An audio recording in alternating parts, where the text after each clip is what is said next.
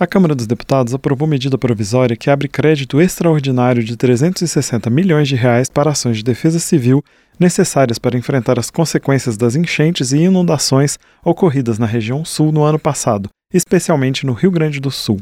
A medida provisória foi editada em setembro do ano passado e teve efeitos imediatos, ou seja, os recursos do orçamento foram liberados para uso, mesmo não sendo previstos na Lei Orçamentária de 2023.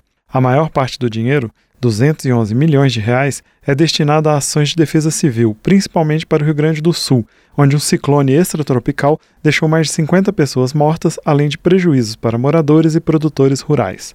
O restante do dinheiro foi destinado à compra de alimentos da agricultura familiar para distribuição aos desabrigados, para assistência social aos atingidos e emprego de veículos das Forças Armadas no socorro às vítimas.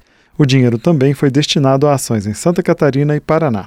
Apesar de aprovada de maneira simbólica, sem votos contrários, a MP foi criticada pela oposição, que considerou os recursos irrisórios, como disse o deputado Bibo Nunes, do PL Gaúcho. Sou totalmente favorável a esta MP, que destina verbas principalmente para a tragédia no Rio Grande do Sul, com 53 mortos e 3 desaparecidos. 211 milhões. Mas com um detalhe: quando aconteceu a tragédia, neste ano, prometeram um bilhão. Quando chegou? Menos de 1%. 960 mil reais. Deputados aliados ao governo defenderam as ações adotadas pelos governos estadual e federal o deputado Heitor Chu, do PSB gaúcho, listou a sequência de desastres climáticos que atingiu a região. O Rio Grande do Sul veio de três secas consecutivas, com safras pequenas, com prejuízos enormes. Começou a chover, não parava mais. E por último, o grande problema da catástrofe que foi vidas, inclusive, na região do Vale do Taquari. O governo do estado do Rio Grande do Sul fez um belíssimo trabalho de socorro através de todas as suas autarquias, todos os seus setores, e o governo federal federal não fez diferente. Outras três medidas provisórias ainda não votadas foram editadas no ano passado para enfrentar os prejuízos causados pelas cheias e tempestades na região sul.